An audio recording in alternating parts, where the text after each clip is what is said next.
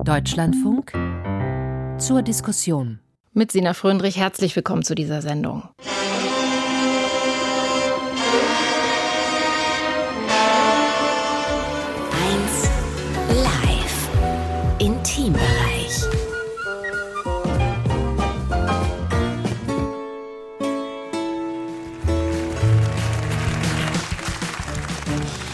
Mittwochabend, herzlich willkommen zu Maischberger. Diese Themen und Gäste erwarten Sie jetzt. Diesen Platz in der Вітаю, це Космо українською і я його ведуча Антоніна Рибка.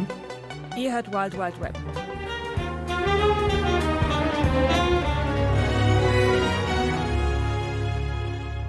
Was Sie da gehört haben, all das ist der öffentlich-rechtliche Rundfunk. Deutschlandradio, ARD, ZDF, das sind viele Programme und Sendungen. Einige sagen zu viele. Die Anstalten seien reformbedürftig und die Kritik, die gibt es nicht erst seit des RBB-Skandals. Der öffentlich-rechtliche, zu groß, zu teuer, zu einseitig, zu aktivistisch, so heißt es auch. Welche Zukunft haben ARD, ZDF und Deutschlandradio? Wofür soll der öffentlich-rechtliche Rundfunk stehen? Und wie könnte ein Reformprozess ablaufen. Das diskutiere ich mit meinen Gästen. Ich freue mich sehr auf Claudia Tieschki, Medienjournalistin bei der Süddeutschen Zeitung, zugeschaltet aus München. Mit dabei ist die grüne Medienpolitikerin Tabea Rössner, zugeschaltet aus dem SWR-Studio in Mainz. Und hier bei mir im Kölner Funkhaus sind zu Gast Björn Staschen, NDR-Journalist sowie Deutschlandradio-Intendant Stefan Raue. Ihnen allen danke fürs Kommen. Herzlich willkommen. Hallo. Hallo. Hallo. Herr Raue, Sie sind Leiter dreier Hörfunkprogramme des Deutschlandradios. Sie hören und sehen vermutlich auch ziemlich viel. Wann hat Sie denn der öffentlich-rechtliche zuletzt so richtig überrascht? Ich habe heute Morgen in den Informationen am Morgen ähm, ein ausgezeichnetes Interview mit der Verteidigungsministerin gehört, ähm, das viele Fragen, die ich mir selbst in den letzten Stunden gestellt habe zum Thema Puma-Ausfall und deutsche Rüstungspolitik und so weiter, beantwortet hat. Das war fair, gerade, klar, deutlich, mit viel Zeit für die Verteidigungsministerin, aber auch wirklich mit kritischen Nachfragen. Das hat mir sehr gut gefallen. Das hat mich positiv überrascht. Wenn wir jetzt über Reformbedarf sprechen, würden Sie sagen, es braucht die Reform auf jeden Fall? Auf jeden Fall und zwar immer und permanent. Ich bin ein Fan der permanenten Reformierung. Ähm, des öffentlich-rechtlichen Systems, aber auch aller anderen Institutionen. Es gibt keinen Zeitpunkt, an dem die eine oder andere Einrichtung sagen kann, so jetzt haben wir genug reformiert, jetzt bleiben wir in den nächsten Jahren so.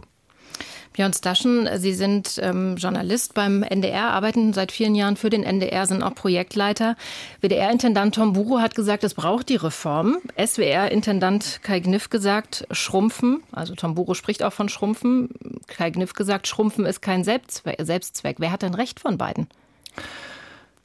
Keiner von beiden hat wirklich recht, glaube ich. Zum einen müssen wir sehen, beide können seit Jahren was tun, sind selber Intendanten. Und zum anderen, glaube ich, müssen wir dringend mit denen sprechen, die uns tragen, ne? den Menschen, die uns zuhören, die uns zuschauen, die uns nutzen welchen öffentlich-rechtlichen Rundfunk die wollen. Dieser Dialog muss sehr viel intensiver werden und daraus ergibt sich dann auch, wie viel Rundfunk die Gesellschaft haben will und dann wissen wir, ob es mehr ist oder weniger. Viele Programme werden im Moment intensiv genutzt, das ist, glaube ich, gut, aber wir müssen anfangen zu reden und wir müssen anfangen, was zu verändern. Mhm. Claudia Tierschki, ähm, auch Sie sprechen sich ja für Reformen aus in Kommentaren für die Süddeutsche Zeitung. Was ist denn aus Ihrer Sicht vielleicht auch das wichtigste Werkzeug äh, für eine Reform? Weniger Programm, niedrigere Gebühren, neuer Auftrag oder was ganz anderes? Oder lässt sich das vielleicht auch gar nicht auf einen Nenner bringen? Das lässt sich überhaupt nicht äh, voneinander trennen. Es muss einfach eine, eine Komplettreform her. Und das ist gar keine Frage. Sie haben äh, auf der einen Seite das Problem, dass sie den Beitrag nicht mehr erhöht kriegen. Und sie haben aus meiner Sicht eine massive Krise im Programm. Sie haben äh, Mediatheken, die vollgestopft sind und lineare Sender, die leer sind. Das passt von hinten und vorne nicht mehr zusammen. Und die Frage einer Reform ist eigentlich keine Frage, sondern das ist eine Überlebensfrage für den öffentlich-rechtlichen Rundfunk. Tabea Rössner, ähm, Sie haben selbst für das ZDF gearbeitet, sind jetzt für die Grünen im Bundestag und waren lange Zeit medienpolitische Sprecherin der Fraktion. Beim öffentlich-rechtlichen sprechen natürlich auch immer die Bundesländer mit 16 sind es äh, an der Zahl. Ist das ein Bremsklotz für eine Reform? Das ist natürlich nicht ganz einfach, mit 16 Ländern eine Reform auf den Weg zu bringen. Das habe ich in den letzten 13 Jahren, die ich das begleiten durfte, von der medienpolitischen Seite aus gesehen. Es herrscht das Einstimmigkeitsprinzip. Das heißt, alle Länder müssen sich sozusagen einig sein. Und das führt natürlich zu einem Stillstand, den wir nicht gebrauchen können. Wir haben viele Reformvorschläge in den vergangenen Jahren gehört, aber man hatte den Eindruck, ähm, die Länder Chefs, die ja letztlich dafür zuständig sind, waren nicht mutig oder haben vor allen Dingen ihre Standortpolitik im Blick. Und dann ist es schwierig, tatsächlich eine Reform auf den Weg zu bringen. Vielleicht nehmen wir uns mal den Auftrag, den wir jetzt haben. Also der öffentlich-rechtliche steht für Information, für Bildung, Sport, äh, Unterhaltung unter anderem. Wenn wir uns jetzt vorstellen, wir müssten den öffentlich-rechtlichen entwerfen, weil es ihn nicht gibt am Reißbrett. Herr Raue, ähm, wäre Rosamunde Pilcher zum Beispiel noch Teil eines neuen Auftrags, wenn wir den definieren könnten? Für mich ja. Für mich ja. Und wenn ich die Geschichte des Rundfunks und des öffentlich-rechtlichen Rundfunks mir anschaue, jetzt völlig unabhängig von Strukturentscheidungen, wie man das Ganze organisiert, sondern was für Aufgaben er hat, bis in die Weimarer, Weimarer Republik hinein, spielte die Unterhaltung eine ganz große Rolle. Und ich vertrete keinen Unterhaltungssender. Deutschlandradio macht zwar auch Unterhaltung, Kriminalhörspiel, Musikangebote und so weiter und so fort, aber das gehört jetzt nicht zu unseren Kernaufgaben. Aber dennoch will ich die Lanze brechen für eine gute Unterhaltung. Die Menschen, die den Rundfunkbeitrag zahlen, haben einen Anspruch auf eine gute öffentlich-rechtliche Unterhaltung. Von Quizsendungen bis Showsendungen bis guten Spielfilmen. Es gibt eine große Kultur der populären Filme, der Filmproduktion. Die muss auch unterstützt werden. Ähm, was ich vielleicht zu kritisieren hätte, wenn Sie mich gewissermaßen zwischen den Zeilen äh, danach fragen, ist, dass uns vielleicht zu wenig insgesamt als System an neuen Ideen für gute Unterhaltung einfällt. Aber insgesamt gehört die Unterhaltung zu den wichtigen Aufgaben öffentlich-rechtlichen Rundfunks und ist durch die privaten Anbieter, da kann man sich jeden Abend durch die Kanäle zappen, nicht zu ersetzen. Wie sehen die anderen das in der Runde, Björn Staschen? Zu viel Unterhaltung, sollte das auch Teil eines neuen Auftrags sein, wenn wir das definieren könnten? Zum einen hat, haben die Tagesthemen dann die höchste Quote, wenn drumherum Fußball läuft. Ich glaube, wir dürfen nicht vergessen, dass wir Menschen auch erwischen müssen. Und solange wir lineare Vollprogramme haben, ist Unterhaltung oder Sport ein Vehikel, viele Menschen zu erwischen. Da wir müssen uns aber genau anschauen, wie viel Geld geben wir eigentlich für welche Zielgruppen aus? Wen erwischen wir da? Wenn wir immer dieselben erwischen mit sehr hohem Mitteleinsatz, dann machen wir was falsch. Ich glaube, da müssen wir dann umsteuern und sehen, ne, Unterhaltung für junge Menschen haben wir sehr viel weniger. Und ich glaube, da muss Geld hingehen, damit wir die Bevölkerung, die uns ja insgesamt trägt, auch insgesamt erreichen. Mhm. Frau Rössner? Unterhaltung gehört meines Ansicht, äh, meiner Ansicht nach schon auch zum Programm, aber sie muss ein öffentlich-rechtliches Profil haben. Und ich denke, wir sollten auch darüber nachdenken, ob manche Unterhaltung, Unterhaltungsformen äh, nicht ein zu großes Gewicht haben und ob tatsächlich auch die Vielfalt abgebildet ist. Das ist Auftrag des öffentlich-rechtlichen. Und manche Themen, die auch eine äh, gesellschaftliche Relevanz haben, die können beispielsweise in Filmen, in Unterhaltungsprogrammen ganz anders thematisiert werden, als wenn man darüber eine Informationssendung macht. Manchmal ist es auch fließend, ja, ähm, ob eine Quizshow zum Beispiel nur Unterhaltung ist oder eben auch Information. Das sind ja Bereiche, die fließend sind und ich glaube, Unterhaltung muss tatsächlich ein öffentlich-rechtliches Profil haben. Das geht vielleicht manchmal ähm, ein bisschen verloren. In der Vergangenheit, das habe ich damals noch als Journalistin selber mitgekriegt, hat man natürlich sehr genau geguckt, was machen die Privaten und kann man das als öffentlich-rechtliches ähnlich machen und ähm, muss es nicht einfach neue Formate geben, die dann tatsächlich den öffentlich-rechtlichen Kern noch mal stärker herausarbeiten. Frau Tierschke, wie sehen Sie das? Naja, also ich finde es ja eigentlich ein bisschen putzig, dass wir hier so am Reißbrett über die Unterhaltung reden im Medienstaatsvertrag in der neuen War, war ein Beispiel tatsächlich. Vielleicht können wir uns ja. auch auf den Sport Nein, aber tatsächlich ist ja im Medienstaatsvertrag steht ja mhm. drin, es gehört Unterhaltung dazu, sofern sie dem öffentlich-rechtlichen Profil entspricht. Das ist schon meine klare Festlegung.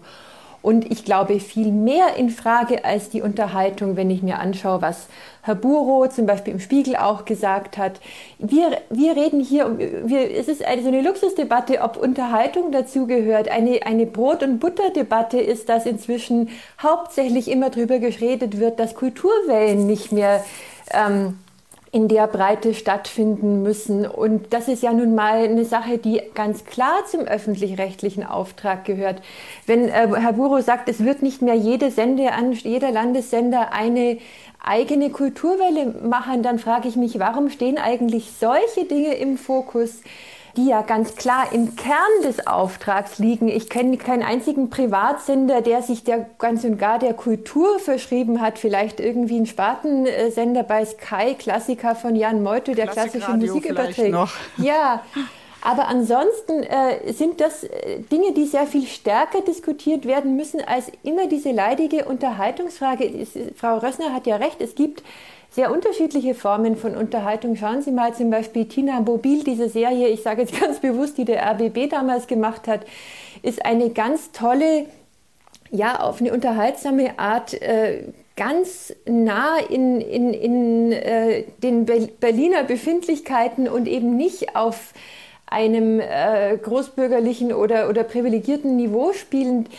So, und ich frage mich, warum reden wir über die Frage, ob Unterhaltung äh, sein muss? Wir sollten diskutieren, warum Kultur ständig in Frage steht, das finde ich eine viel drängendere Frage. Ich glaube, wir müssen insgesamt darüber diskutieren, was wir zukünftig an öffentlich-rechtlichen Medien brauchen, angesichts der Verschiebung unseres Kommunikations- und Informationsverhaltens ins Internet. Also selbst meine Generation, und ich bin jetzt nicht mehr die Jüngste, informiert sich nicht mehr unbedingt linear, sondern sucht sich die Programme in Mediatheken, auf Plattformen. Und insofern ist, glaube ich, wichtig zu überlegen, wie bekommen wir die Zuschauerinnen und Zuschauer auch im Netz? Wie können wir die Zielgruppen ansprechen? Erst Daschen sagte ja eben das junge Publikum und genau das findet sich ja noch mehr im Netz. Und da braucht man dann auch nicht mehr linear darüber nachzudenken, wie man mit äh, Fußballrechten äh, Informationsprogramme irgendwie schmackhaft macht. Man muss das dann anders machen. Da ist der Schritt noch nicht getan, tatsächlich im Blick zu haben, wie wird denn in zehn Jahren überhaupt ähm, unser Kommunikationsverhalten überwiegend sein? Wie müssen wir die Menschen ansprechen? Ich glaube, wir werden äh, lineare Programme zwar weiterhin noch brauchen, aber es wird sich noch mehr ins Netz verlagern. Und diese Anforderungen im Blick zu behalten, ich glaube, das ist ähm, die Aufgabe, äh, die bei einer Reform ganz wichtig im Fokus stehen muss. Herr Raue, sind Sie und Ihre Intendantenkollegen da, ähm, gehen Sie da deutlich nach vorne, um diese Aufgaben für die Zukunft zu bewältigen oder sind Sie da noch zu vorsichtig unterwegs? Ich kann nicht für die anderen Intendanten sprechen. Ich, äh, Deutschlandradio, Deutschlandradio ist nicht Teil der ARD.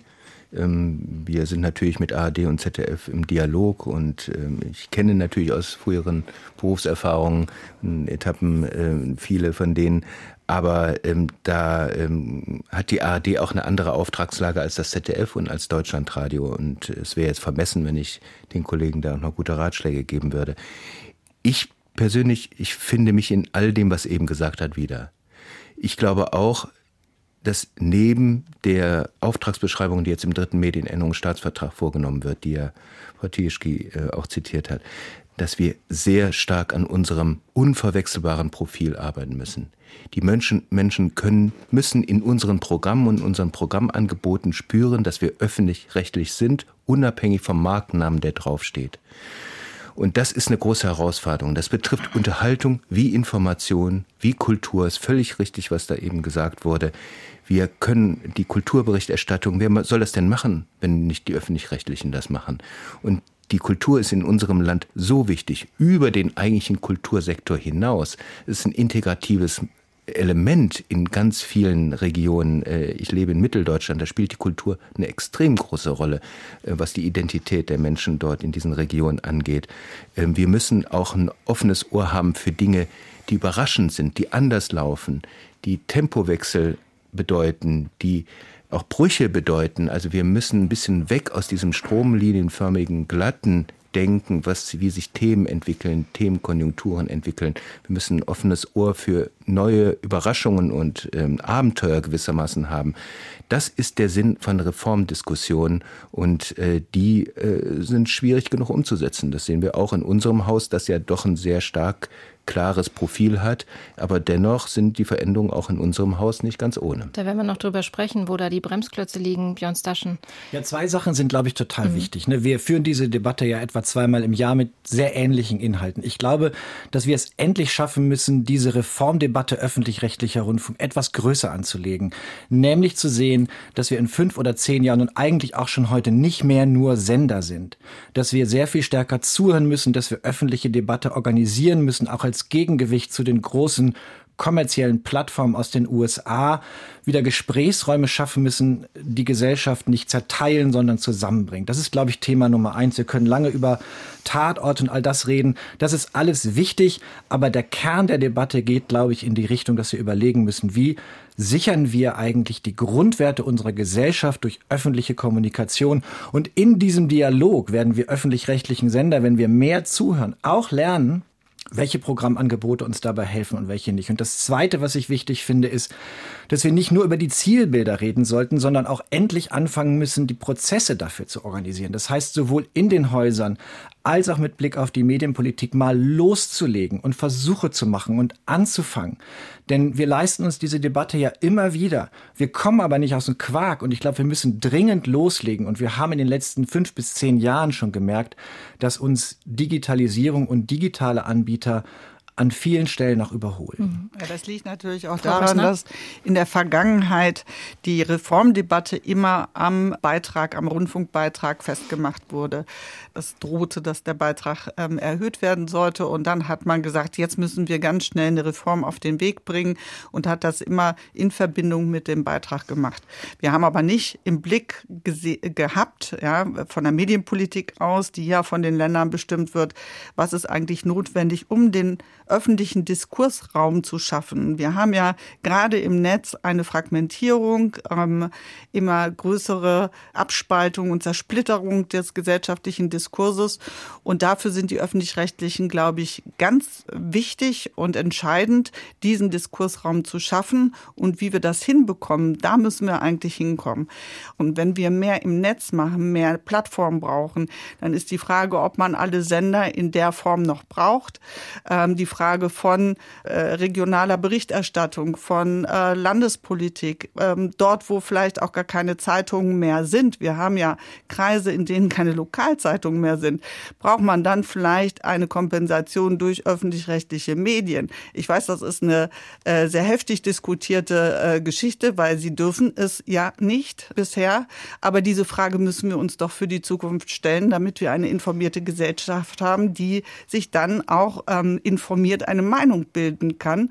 Dafür ist der öffentlich-rechtliche zuständig. Und diese Diskussion ist soweit nie geführt worden. Da müssen wir aber hinkommen, denn daraus ergeben sich letztlich die Strukturen, die wir dafür brauchen. Würden Sie, Frau Rössner, wenn ich das zwischenfragen darf, die Debatte um den Rundfunkbeitrag in irgendeiner Weise verändern wollen, möglicherweise indem Sie das Verfahren zur Festlegung des Beitrags verändern, dass wir nicht immer nur darüber reden? Also es ist ja immer in der Vergangenheit so ein bisschen das Pferd von hinten aus aufgesattelt worden. Die Idee, die mit dem Beitrag, so wie er äh, zustande kommt, verbunden ist, ist ja eigentlich eine richtig gute.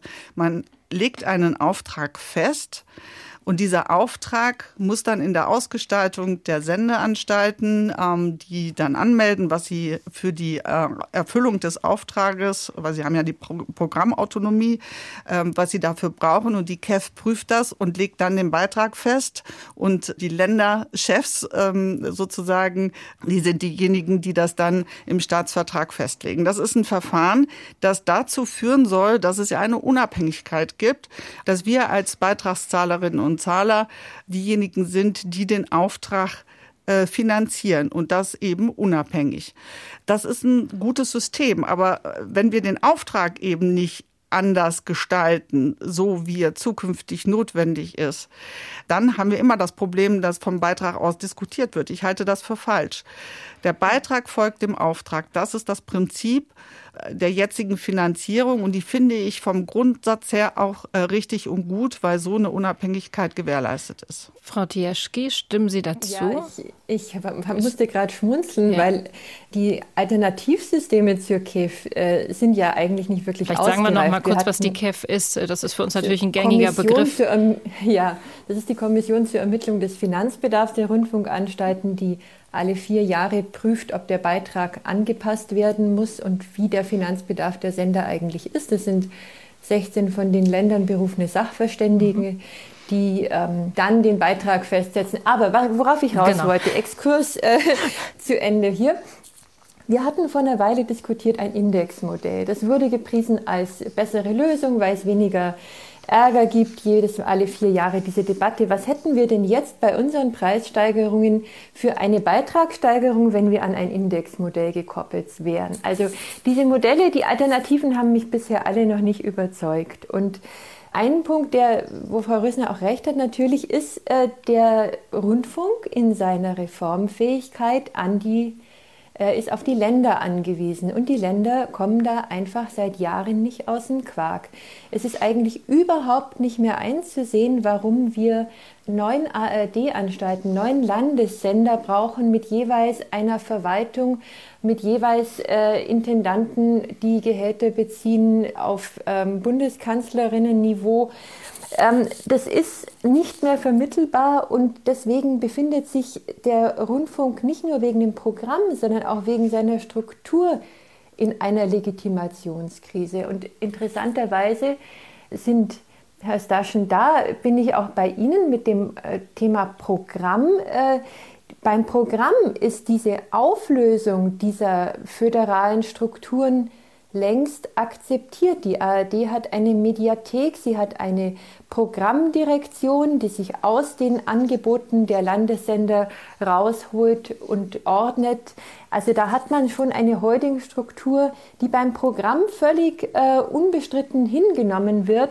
Warum kann man nicht, wie Kai Gnifke vor einer Weile vorgeschlagen hat, auch diese komplett eigenständige Verwaltung aller Landesrundfunkanstalten auflösen, diese Verwaltung sehr viel schlanker, sehr viel zentraler machen, besser steuerbar und dann auch ein Mantelprogramm für die Dritten einführen, wo man sagt, man hat nur noch einen linearen dritten äh, Kanal. Da hat Frau Rösner ja auch gesagt, die linearen Kanäle in ihrer Logik sind auch, sagen wir mal, noch ein Relikt und da würden sich viele Chancen bieten, nur die Politik muss diese Entscheidungen treffen. Das können auch nicht die Sender allein, abgesehen davon, dass sie, dass sie sich da vielleicht auch Widerstände formieren würden. Herr Raue, um, da vielleicht Frau Rössner, noch mal kurz, ja. was zu ergänzen. Das Problem ist halt auch, dass Medienpolitik ja nie im breiten gesellschaftlichen Diskursraum stattgefunden hat. Also Medienpolitik ist etwas, was in den Hinterzimmern der Staatskanzleien ausgemacht wird, weil es eben das Einstimmigkeitsprinzip gibt. Äh, das heißt also, es gibt nicht die großen Diskussionen über die Zukunft des öffentlich-rechtlichen, was eigentlich die Menschen von dem öffentlich-rechtlichen Programm auch erwarten. Und äh, dieser Diskursraum, ich glaube, der ist dringend notwendig. Es geht um die Akzeptanz. Wir können das schönste öffentlich-rechtliche mhm. Programm machen, wenn die Menschen es nicht hören oder nicht sehen wollen, sondern es geht darum, auch den Wert von Journalismus, von Information, Bildung, Kultur und so weiter zu diskutieren und ähm, dafür die richtigen Formate auch zu finden, wie wir die Menschen damit auch ansprechen können und äh, sollten. Und daraus ergibt sich, glaube ich, ganz stark dann auch die Frage der Reform. Aber letztlich hat Frau Teschke recht entscheiden tun die Landesparlamente und äh, die Ministerpräsidentinnen und Präsidenten. Das heißt also, äh, wenn man vielleicht davon wegkommen würde, dass die Länder sagen, wir gehen weg von dem Einstimmigkeitsprinzip. Wir ähm, beauftragen beispielsweise eine Expertenkommission in Verbindung mit einer Art Publikumsrat, die ähm, Vorschläge erarbeiten. Wir setzen uns damit auseinander und müssen auch sagen, warum wir vielleicht die eine Entscheidung nicht treffen wollen. Äh, dann kann Bewegung da reinkommen. Aber wenn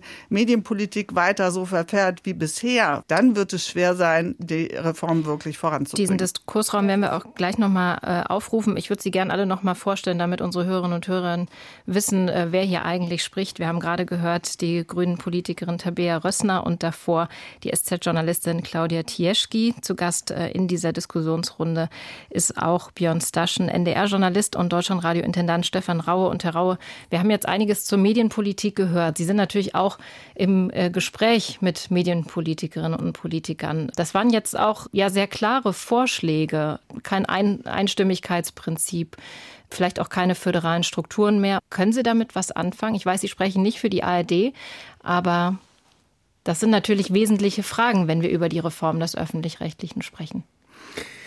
Ja. Wie weit muss sich die Medienpolitik bewegen? Also ich habe meine Anfänge beim öffentlich-rechtlichen, beim Westdeutschen Rundfunk gehabt ähm, und habe viele Jahre zuletzt beim Mitteldeutschen Rundfunk als Chefredakteur gearbeitet. Und ich habe die Stärken von einer föderalen oder von einer regionalen Verwurzelung eines Multimedia-Angebotes echt kennengelernt. Und vielen Menschen, die nicht, sagen wir, zu uns in der medienpolitischen Blase gehören, denen ist die regionale Verwurzelung des Reporters aus dem Studio Bautzen oder Cottbus viel wichtiger als vieles von dem, was uns jetzt hier gerade mhm zusammen wichtig ist. Ich will das überhaupt nicht bewerten, sondern ich will nur sagen, die regionale Verwurzelung der Landesrundfunkanstalten sind extrem hohes Gut. Und wer ein bisschen sich in Europa, in anderen Ländern umguckt, der weiß, was wir da in der Hand haben und wie Aber viel. Herr Raue, die steht doch gar nicht Darf zur da Frage, Na- oder? Nein, das steht Frau nicht zur Tierski? Debatte. Darf ich da noch kurz Ja. präzisieren, weil ich das vorher eingeworfen habe? Natürlich braucht äh, der öffentlich-rechtliche Rundfunk regionale Berichterstattung. Natürlich würde auch in einer ARD, in der es keine Landessender im jetzigen Sinn mehr gibt, auf jeden Fall eine Rundfunkautonomie von, sagen wir mal, Landesfunkhäusern existieren müssen. Und wenn wir nach Europa schauen, schauen Sie mal, äh, in Frankreich gibt es einen öffentlich-rechtlichen Rundfunk, der hat ein drittes Programm.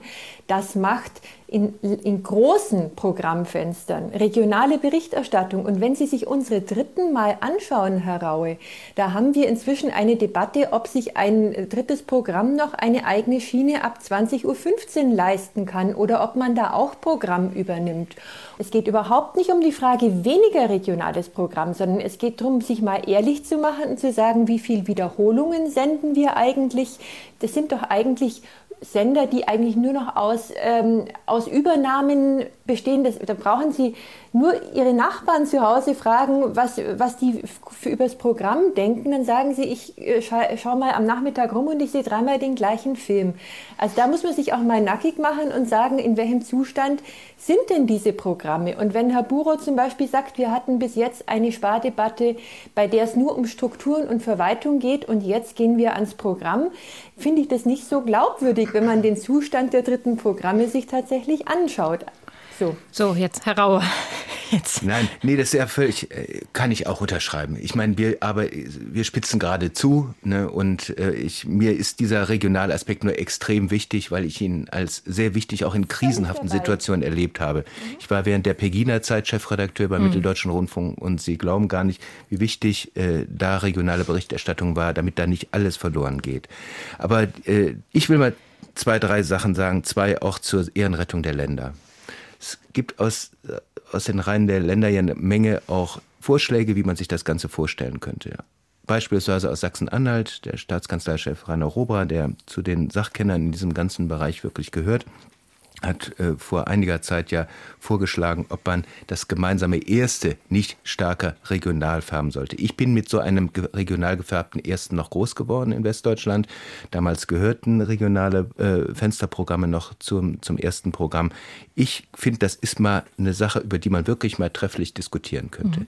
Der zweite Punkt ist, der Staatskanzleichef äh, Schenk äh, aus Sachsen hat vorgeschlagen, dass ARD und ZDF, wenn man diese beiden großen äh, Fernsehangebote weiter beibehalten will, stärker mal darauf achten, dass nicht ähnliche Sujets gegeneinander gestellt werden. Also nicht Krimi gegen Krimi, Show gegen Show und so weiter. Im Informationsbereich gab es solche Verabredungen mal zwischen ARD und ZDF. Ich habe ja bei beiden gearbeitet und ich weiß, dass da auch sehr fein darauf geachtet wurde, dass Nachrichten nicht gegen Nachrichten Sehen und wir so weiter und so fort. Und bei Genau. Tagesthemen. Hm. Und also so etwas könnte man sich echt gut vorstellen, dass die Programmstrategie fürs erste und zweite stärker aufeinander abgestimmt wird, dass die Menschen wirklich auch eine Alternative haben. Das sind alles so Dinge, die man trefflich diskutieren könnte. Ich glaube aber, wo wir es echt noch nicht hinbekommen haben, weder die Landespolitik noch die Sender, ist, dass wir die letzten Jahre dazu genutzt haben, im gesamten Backoffice-Bereich, also nicht in Fragen des Programms, sondern in Sachen der Verwaltung, der Technik, der Produktion und so weiter, zu gemeinsamen Einrichtungen zu kommen, sogenannte Shared Services-Angebote. Warum macht jeder für sich die Dienstreiseabrechnung? Warum macht jeder für sich die Personalabrechnung? Warum macht jeder für sich die Buchhaltung? Mhm. Und so weiter und so fort. Das ist tatsächlich nicht einzusehen. Und die Wege, wir sind da als Deutschlandradio, als kleiner, auch durch unseren Staatsvertrag verdonnert, diese Kooperation äh, zu suchen. Und wir machen ja auch den Einkauf mit dem Norddeutschen Rundfunk, die Personalabrechnung mit dem Westdeutschen Rundfunk. Aber das sind Modelle, die hätten wir viel mutiger insgesamt in Griff nehmen müssen oder in Angriff nehmen müssen.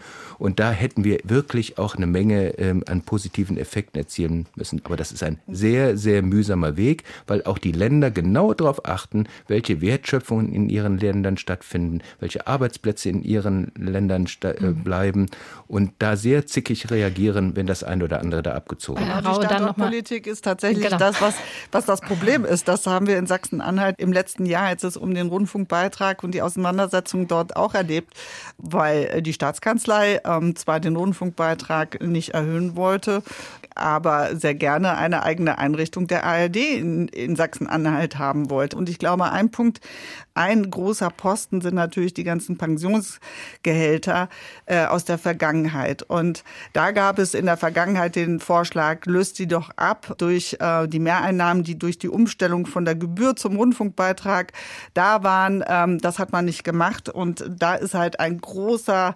Betrag, der immer jedes Jahr noch anfällt, um diese Pensionsleistungen zu machen.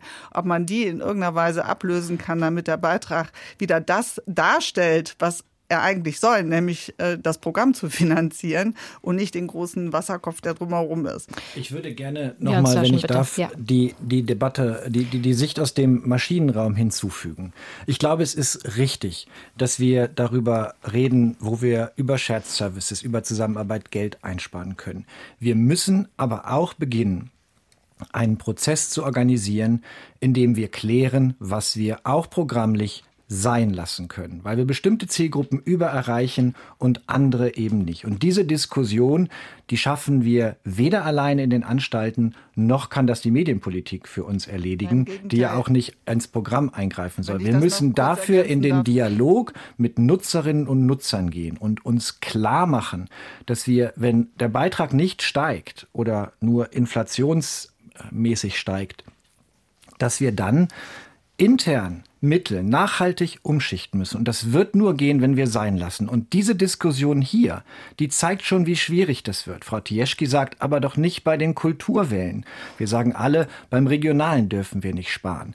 Wir müssen aber anfangen, über das Seinlassen zu reden, weil sonst die Menschen in den Sendern, die diese vielen ja auch guten Programme herstellen, irgendwann nicht mehr können. Die ächzen heute unter der Arbeitsverdichtung und wir müssen dringend entlasten, damit wir neu schaffen können. Ich gebe Ihnen völlig recht, das ist in der Vergangenheit nie gemacht worden.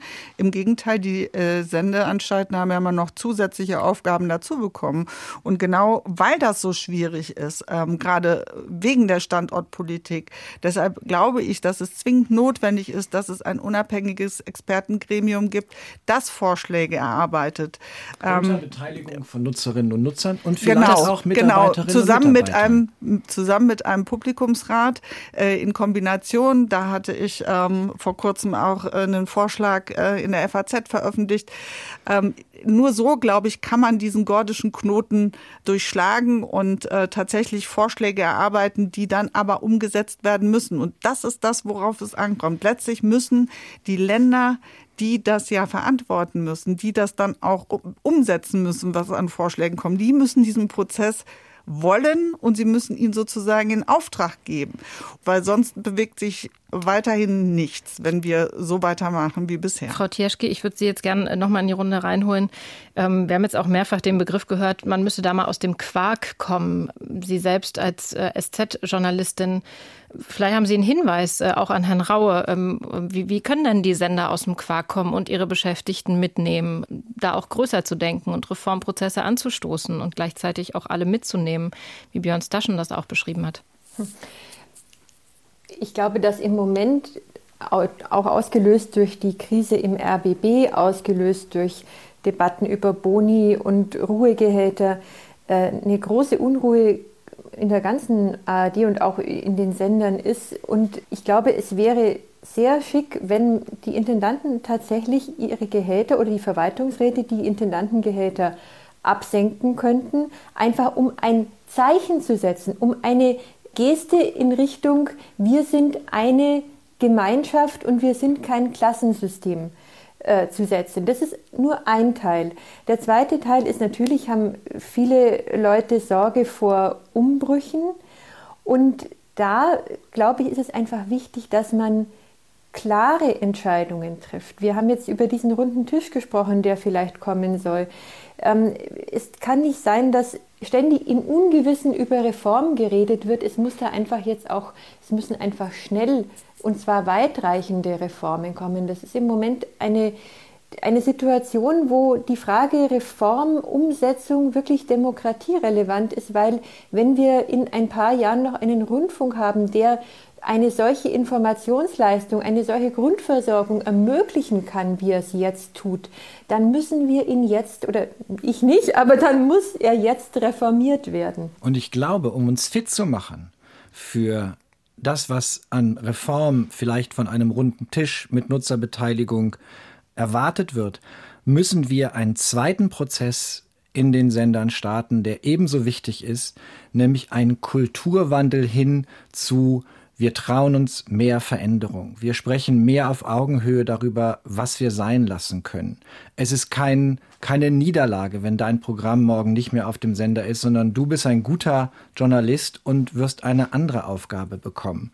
Wir müssen diese Kultur in den Sendern ebenso entwickeln. Und das, was wir an Skandalen erleben in diesen Tagen, das hat ja auch viel damit zu tun, dass es in den Sendern brodelt, dass das Vertrauen in den Sendern nicht mehr ausreicht. Und auch da müssen wir ran, damit wir fit sind für schnelle Veränderungen. Das sind wir heute nicht. Und da würde ich mir wünschen, dass sich alle Sender auf den Weg machen zu einer ernsthaften Transformation äh, der Unternehmenskultur. Herr Raue, da haben jetzt Herr Staschen und Frau Tieschki einiges aufgefächert. Was machen Sie damit als Intendant des Deutschlandradios? Ja, ich kann für mich sprechen. Ich bin hier nicht der Missionar des öffentlich-rechtlichen Systems. Das mag für den einen oder anderen Zeitgenossen langweilig sein, wenn man so argumentiert, aber ich bleibe gerne bei dem, was ich zu leisten habe. Ja, wir sind genauso im Kulturwandel hier im Haus. Ähm, die Situation wird ja dadurch komplizierter, obwohl es auf den ersten Blick ja positiv klingt. Noch nie waren die öffentlich-rechtlichen Programmangebote so erfolgreich wie heute. Noch nie vor 20, 30 Jahren war der, die Herausforderung durch die privaten Sender so extrem, dass man sagte, irgendeiner wird von den öffentlich-rechtlichen aus diesem Grund schon aus dem Sattel fliegen. Das Gegenteil ist der Fall. RTL und Sat1 sind weit abgeschlagen. ARD und ZDF, ZDF vor allen Dingen ganz vorne, die dritten Programme sehr erfolgreich. Das ist auf den ersten Blick nur positiv. Mhm. Auf den zweiten Blick ist das schwierig, weil es wie so ein Narkotikum wirkt. Weil es auch in den Häusern eigentlich das Signal heißt, das, was ihr jeden Tag macht, das wird super angenommen. Die Hörerinnen und Hörer hören unsere Programme linear sehr, sehr gerne. Und wenn wir in die Strukturdaten gehen, dann sehen wir, das Wohlbefinden mit unseren linearen Programmen beginnt ab 35. Ab 35 hören die Leute uns in einem Maße, wie es sehr, sehr erfreulich ist. Das Problem ist, dass die Menschen unter 35, und ich habe zwei Exemplare bei mir in der Familie, dass die ganz anders Medien nutzen. Meine Kinder hören Programme von Programmangebote von Deutschlandradio, ohne zu wissen, dass die von Deutschlandradio kommen. Mhm. So, wie gehen wir mit der Situation um? Wie gehen wir mit unseren Ressourcen um? Und wie sagen wir es den Kolleginnen und Kollegen hier im Haus, dass die Dinge, die sie machen, zwar jetzt im Augenblick erfolgreich sind, aber in 10, 15 Jahren an einem ganz anderen Schauplatz, in einer ganz anderen Form auch dargestellt werden müssen und gemacht werden müssen. Und da wir ja nur begrenzte Mittel haben und auch nicht mehr für die digitale Zukunft bekommen werden, müssen wir Menschen etwas wegnehmen, also aus ihren beruflichen Etats, nicht persönlich, um die Etats dieser neuen Zukunftswerkstätten gewissermaßen zu füllen. Und das macht diese Zerreißprobe auch in den Häusern im Augenblick aus. Das gibt es in allen Häusern, aber ich kann nur für Deutschlandradio sprechen. Hier gibt es das auch. Und das sind schwierige schwierige Managementprozesse, die, da hat Testa schon völlig recht, die nur über einen sehr breit angesetzten Diskussions- und Kommunikationsprozess überhaupt funktionieren können. Und können. Ja vielleicht noch vielleicht ganz, ganz, ganz kurz vielleicht noch, noch ein Punkt. Äh, Frau Tierschki hat ja auch noch äh, vorgeschlagen, dass die Intendanten ein Symbol setzen sollen könnten, indem sie mit ihren Gehältern nach unten gehen. Ja, Möchte ich gerne nochmal aufgreifen. Soll ich jetzt über mich persönlich reden? Ich, ich mache es. Wir sind als Intendanten ja auch öffentliche Personen. Also, ich verdiene weit weniger als der Bundeskanzler der Bundesrepublik Deutschland. Ich bin jetzt in der zweiten Runde. Mein Gehalt hat sich in der zweiten Runde, in den zweiten fünf Jahren, nicht verändert. Wir werden jetzt bei den Tarifverhandlungen, die jetzt abgeschlossen sind beim neuen Tarifvertrag, wenn wir als Geschäftsleitung und ich vor allem werden auf wesentliche Teile des, dieses Tarifvertrages freiwillig verzichten. Ob das reicht oder nicht, ich kann es nicht sagen. Es ist immer schwierig, über sich selber zu reden. Ich will nur sagen, vor ein paar Jahren ist mal bekannt geworden, was die damalige RTL-Chefin so verdient. Und ich habe mir das deswegen so gut gemerkt, weil ich mal zusammengerechnet habe, was alle öffentlich-rechtlichen Intendanten verdienen. Und es war weniger als die einzelne Managerin des RTL-Konzerns. Das ist natürlich auch anders finanziert. Auch durch uns alle im Übrigen. Auch durch uns alle. Die Verweildauern solcher Manager sind ja im System viel kürzer als ein Manager im öffentlich-rechtlichen System, der ja praktisch unkündbar ist. Nein, das ist es nicht. Kann man ich nicht bin nicht unkündbar. Ich habe fünf Jahresverträge und danach ist auch Sense, wenn er nicht verlängert wird. Diesem, dieser Legende, der würde ich gerne entgegentreten. Das haben wir jetzt hier gemacht. Wir gehen auch tatsächlich schon langsam auf die Zielgerade äh, zu dieser Sendung. Ähm, vielleicht zum Ende noch mal gefragt an Sie alle. Wir haben jetzt äh, einen Ausblick gegeben, über einen runden Tisch gesprochen. Vielleicht kann jeder für sich noch mal sagen, was ist denn die wichtigste Stellschraube, an der vielleicht gedreht werden muss, Björn Staschen? Oh, es gibt nicht die eine. Nee. Ich glaube, die wichtigste Stellschraube ist möglicherweise das Gaspedal in allen Bereichen. Wir müssen loslegen. Dieser runde Tisch sollte loslegen unter Beteiligung von Nutzerinnen und Nutzern. Und wir müssen uns auch in den Sendern auf den Weg machen, und zwar dringend mit hohem Tempo und viel Vertrauen, damit wir schnell genug reagieren können auf das, was Gesellschaft dann von uns möchte. Frau Rössner? Also wichtig ist, äh, glaube ich, die Akzeptanz auch zu steigern und den Menschen äh, zu vermitteln, wie wichtig für unsere Demokratie ein öffentlich-rechtliches Medienangebot ist und auch den Menschen, die das Programm machen, deutlich machen, dass sie einen wichtigen Beitrag für die Demokratie leisten.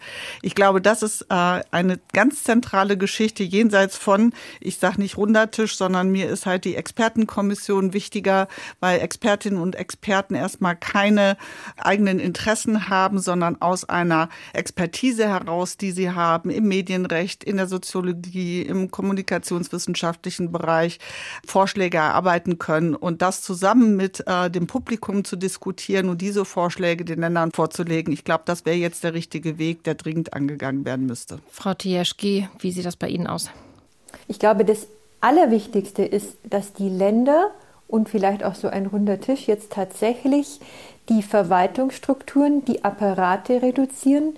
Denn nur so können sie schaffen, dass die Rundfunkgebühr irgendwie sinkt, dass sie Akzeptanz erzeugen und dass sie mehr Luft für die Programme kriegen. Wenn sie die Apparate so lassen, wie sie jetzt sind, wird dieser Rundfunk schrumpfen, schrumpfen, schrumpfen am Programm. Und das ist nicht das, womit der Rundfunk überleben wird. Herr Raue, dann haben Sie das Schlusswort. Ich könnte jetzt ein neues Fass aufmachen. Wir haben gar nicht darüber gesprochen, warum eigentlich alle Akteure nicht miteinander reden weil zurzeit ein irres Misstrauen herrscht. Das ist das Ergebnis dieses schrecklichen Skandals, über den wir ja nicht gesprochen haben, aber den wir alle im Hinterkopf haben. Und im Augenblick, da, bevor wir einen runden Tisch etablieren, bevor die Rundfunkkommission zu sich kommt, bevor die Intendanten neue Konzepte entwickeln, bevor die KEF jetzt am Bedarf arbeitet, bevor die Hörerinnen und Hörer ihre Ideen entwickeln und so weiter, müssen wir erstmal schauen, dass wir wieder eine gemeinsame Sprache sprechen. Im Augenblick hat jeder das Gefühl, wer sich bewegt, den fetzt es weg. Und das ist eine ganz schlechte Voraussetzung ähm, für so eine ganz schwierige Zukunftsdebatte. Also wir werden uns nach dem Jahreswechsel echt dran machen müssen, um mal wieder Gesprächssituationen herzustellen, Brücken zu bauen, dass man mal wieder auf einen gemeinsamen Nenner kommt. Im Augenblick sitzt alles im Graben. Also drehen wir es positiv, Vertrauen schaffen. Unbedingt. ARD, ZDF und Deutschlandradio und wie sie künftig aussehen könnten, das haben diskutiert Deutschlandradio-Intendant Stefan Raue, die Bundestagsabgeordnete Tabea Rössner von den Grünen, der NDR-Journalist Björn Staschen und die Journalistin Claudia Tieschki von der Süddeutschen Zeitung. Danke fürs Zuhören und Mitdenken. Ich bin Sina Fröndrich und sage Tschüss.